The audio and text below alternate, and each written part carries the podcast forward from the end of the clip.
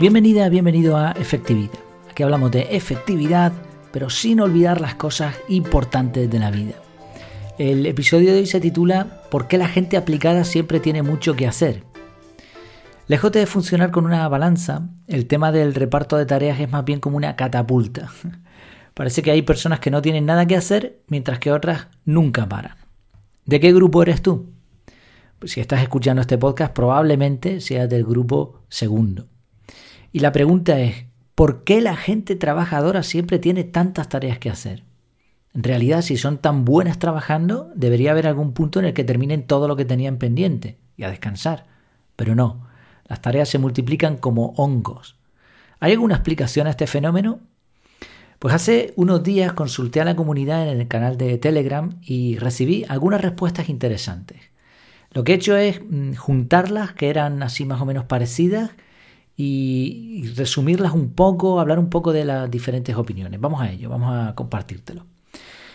Irene, por ejemplo, dijo, yo creo que porque se está continuamente retando, tienen una motivación de logro intrínseca en la que se sienten bien por el simple hecho de mejorar continuamente.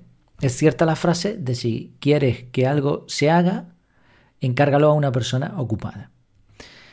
Eh, sin lugar a dudas, esta explicación encajará con un grupo importante de personas son aquellas a las que les gusta estar activas, con esa motivación intrínseca que sale de dentro. Y como explica Irene, eso les hace sentirse bien. Y es por eso que ellas mismas en realidad piden más y más trabajo de forma directa o indirecta. No veo nada malo aquí, siempre y cuando, como decimos en la entradilla del podcast, uno sepa disfrutar de la vida y atender las cosas importantes como la familia o la salud. Loida dijo lo siguiente, no creo que la gente aplicada tenga más tareas que hacer, sino que es más consciente de que las tiene y organiza su vida para completarlas. Quien no es aplicado suele procrastinarlas y a menudo no sabe ni qué tareas tiene pendientes. Me parece un comentario brillante, porque explica algo interesante, y es que la cantidad de tareas es similar para todo el mundo. En realidad esto es, es así, o sea, es totalmente así. Si lo piensas, puedes inventarte todas las tareas que quieras, hasta el infinito y más allá. Siempre hay algo que hacer. Lo que ocurre es que hay personas que asumen el compromiso y toman esas tareas como suyas y otras personas que esconden la cabeza como los avestruces hasta que pase el peligro. Bay Yourself respondió Aloida. Bueno, yo digo los nombres de lo que cada uno ha puesto en, su perfil eh, de Telegram. Eh, bay, Yourself, pero Be Yourself. Bueno, sé tú mismo, creo que quiere decir, ¿no? Añadió, respondiendo al, al comentario de Aloida, lo siguiente. Es verdad, las personas aplicadas son más conscientes de sus tareas. Aún así, hay una ligera diferencia en el número de tareas importantes, entre comillas, que tiene que hacer una persona aplicada y una no aplicada, por así decirlo. Las personas aplicadas se centran más en hacer sus tareas, mientras que las no aplicadas se decantan más por las actividades de ocio. Estoy totalmente de acuerdo. No solo se trata de la cantidad de tareas que uno asume, sino del tipo. Virginia dijo, porque aparte de aplicadas somos muy autoexigentes y vivimos en la responsabilidad y el sobreesfuerzo. Ponemos nuestro valor en las cosas que conseguimos y nos cuesta disfrutar del no hacer nada porque nos aleja del merecimiento y por tanto nos toca nuestro mayor miedo, no ser queridas. Aquí entramos en temas psicológicos y creo que Virginia va directamente a la raíz del problema. La persona muy ocupada pone el valor no en sus capacidades, bueno, no todas las personas ocupadas, ¿no? Pero muchas ponen el valor en no en sus capacidades, sino en sus acciones. A más tareas hechas, más valiosa cree ser la persona. A menos tareas hechas, está el miedo de ser menos querida. Nunca me había planteado el tema así y creo que merece la pena pensarlo, porque si este fuera nuestro caso, definitivamente no es la mejor razón para estar ocupados. La valía de una persona depende de muchos otros factores y en efectividad personal ya sabemos que lo de mejor poco bien hecho que mucho pero malo. Universo sorprendente da en el clavo de la solución al decir, la persona aplicada en exceso muchas veces se vuelve muy exigente con ella y con los demás y termina de perder la felicidad de hacer trabajo satisfactorio. Hay que ser equilibrado. En la misma línea, Davinia dijo, hoy justo leí esta frase en otro canal, no siempre necesita llenar el tiempo entre tareas con otra cosa. Sentarse y no hacer nada por un tiempo puede hacer maravillas para su salud mental. La persona aplicada es tan responsable que le cuesta hacer esto porque piensa que así estaría perdiendo el tiempo. Pero a veces el tiempo hay que perderlo, entre comillas, en uno mismo disfrutando de la vida. Lo importante es el equilibrio. Pues coincido totalmente también con estos comentarios. Efectivamente, el equilibrio es la clave. No hacer nada también es hacer algo y en ocasiones puede ser la mejor opción. Y aquí hago un paréntesis porque yo no sé si tú también has notado que casi no podemos estar parados sin hacer nada. Y como tenemos el móvil al lado, pues lo agarramos y nos ponemos aparentemente a hacer cosas. Pero son muchas tareas de, poca, de poco valor. Entonces, a veces es mejor no hacer nada y permitir descansar sobre todo a nuestro cerebro. Dede añadió una pequeña nota. Además, a las personas aplicadas los demás suelen ponerles más tareas y exigirles más. Acá tenemos un dicho, la naranja que más jugo da siempre es la que más se exprime. Pues interesante el dicho y con él vamos sumando factores y llegando, llegando a conclusiones. Ya no es solo la propia persona la que asume tener mucho trabajo, sino que otras personas ven la naranja y dicen, wow, qué rica, y van corriendo a exprimirla. He vivido esto y hay personas que intentan aprovecharse de que seas alguien trabajador y creo que seguramente tú también eh, has vivido, has presenciado esto en ti o en otras personas. Ronald Gómez comentó, tendrá mucho que ver en lograr metas, cumplir sus proyectos, sueños. Eso ayuda y catapulta hacia esa vía. Sí, correcto también. Aunque hay personas con muchos sueños y pocas acciones, también hay otras que se esfuerzan mucho por lograr sus metas. Y como resultado, pues están siempre liados, de aquí para allá haciendo cosas. El punto aquí, lo que añadiría, es que no podemos ponernos demasiadas metas porque entonces perdemos el enfoque y al final trabajamos mucho pero no logramos ninguna. Así, menos metas, menos tareas. Rosa dijo, creo que hay varios factores usual, creo que hay varios factores. Usualmente viene de crianza, de familia, nos exigimos mucho y somos disciplinados, pero hay que aprender a sacrificarse menos y sin dejar de ser aplicados. Toda la razón, Rosa, evidentemente el factor genético, la crianza, las circunstancias de vida, todo eso afecta a nuestra personalidad y por supuesto a nuestra relación con las tareas. ¿Has notado que hay personas que sencillamente no pueden dejar de ser tan responsables, mientras que otras tienen una facilidad tremenda para escurrir el bulto y ni se sienten mal, ni les preocupa, ni nada? Bueno, pues lo que comenta Rosa puede ser una explicación.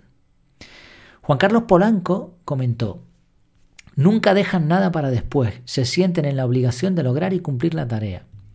Y Celi Guevara dijo también, creo que nos aplicamos tanto, y pone entre paréntesis, presos del perfeccionismo, que no sabemos o queremos delegar. Los dos comentarios atacan a dos puntos clave, que son el perfeccionismo y una de sus consecuencias, no delegar. Hemos hablado bastante de esos temas, así que no me voy a enrollar aquí. Solo añadir que hay que luchar, obviamente, contra estas dos tendencias. Un perfeccionista imperfecto nunca será feliz. Y para progresar hay que saber delegar. Waje Washer dijo también, hola Jair, yo creo que está el factor minimalismo. Mucha gente aplicada no es minimalista. Se creen que más es mejor, mientras que quien simplifica su vida se da cuenta de que menos es mejor y tiene más tiempo para centrarse en las cosas importantes de la vida. Para esto es muy útil usar la matriz de Eisenhower de manera fulminante. Me hizo gracia esta expresión descartando lo que no aporta valor. Al igual que Juan Carlos y Celis, eh, que vimos antes sus comentarios, Guaje aporta ideas para dar solución al problema. El minimalismo me parece muy útil porque no solamente limita la cantidad de objetos, sino que como consecuencia se reduce la cantidad de cosas a hacer, sobre todo cosas poco importantes. Usar la matriz de Eisenhower de manera fulminante, como decía, también es muy buena idea eh, sobre todo cuando estamos sobrecargados. Y hacer un pareto también, ¿no? No está, no está de mal, de más. Carol Vida dijo, hola, buenas tardes, aplicada en concepto que pone esfuerzo, interés y constancia en la realización de un trabajo o en el desarrollo de una actividad, en especial en el estudio. Un trabajador aplicado, desde mi percepción, lo visualizo más como comprometido. Este compromiso que nace por tener un logro, por ser reconocido y por lograr el, tal, el tan conocido éxito, y no profundizo en qué tipo de éxito, desde mi percepción me considero una persona aplicada, no por un promedio de una materia, sino por el compromiso que tengo conmigo misma para lograr mis metas, mis propósitos y vivir la vida que quiero y he elegido. Metodio dio otro toque a la definición anterior y puso entendiendo aplicada como aquella persona que se aplica a realizar una actividad con dedicación, atención y compromiso, entonces pienso que sí, que una persona aplicada puede atender a varias tareas, no al mismo tiempo. en ese caso pienso que sería más conveniente el término responsable para una persona así. Claro está que no toda persona que tiene muchas tareas es una persona aplicada. Muy bien, me parecen muy interesantes las definiciones que hicieron de la palabra aplicado y creo que era necesario tocar este punto. En realidad no tiene nada de malo el que alguien sea muy aplicado o responsable.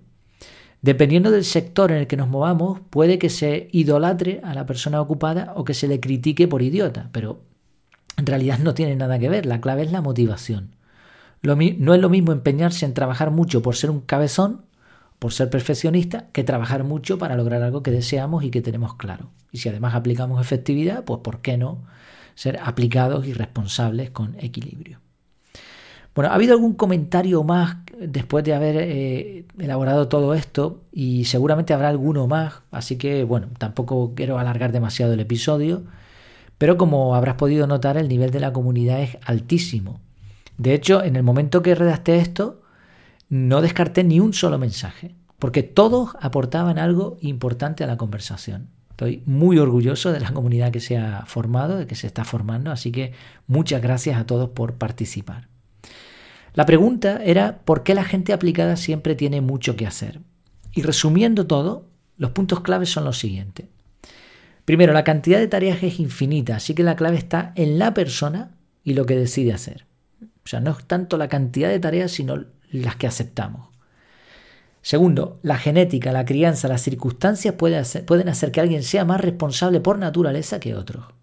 Y también hay una motivación intrínseca para lograr objetivos, que está muy bien, pero por otro lado hay que tener cuidado con aquellos que se quieren aprovechar de las naranjas para exprimirlas.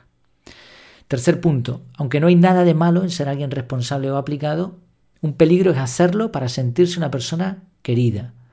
Otro peligro, el perfeccionismo y la consecuencia de no saber delegar. Y por último, la solución está en el equilibrio. No podemos tener metas y deseos infinitos. El minimalismo, técnicas como el cuadrante de Eisenhower la matriz eh, importante urgente, pueden ayudar muchísimo. Se podría profundizar hasta el infinito en esta cuestión y escribir varios libros si queremos. Lo que está claro, y por eso planteé la pregunta, es que hay personas aplicadas que pueden sufrir mucho. Si somos así, debemos tomar medidas para llegar a un equilibrio sano. Y es muy conveniente que hagamos una reflexión de este tipo para saber qué relación de pareja tenemos con las tareas. Una vez que la cosa esté clara, hay que aprender a llegar a ese punto de equilibrio que nos permita ser personas efectivas, pero sin olvidar las cosas importantes de la vida. Muchas gracias por tu tiempo, por tu atención y por supuesto si te quieres pasar por el canal de Telegram y ver todo lo que se mueve ahí, estás invitado, estás invitada. Hasta la próxima.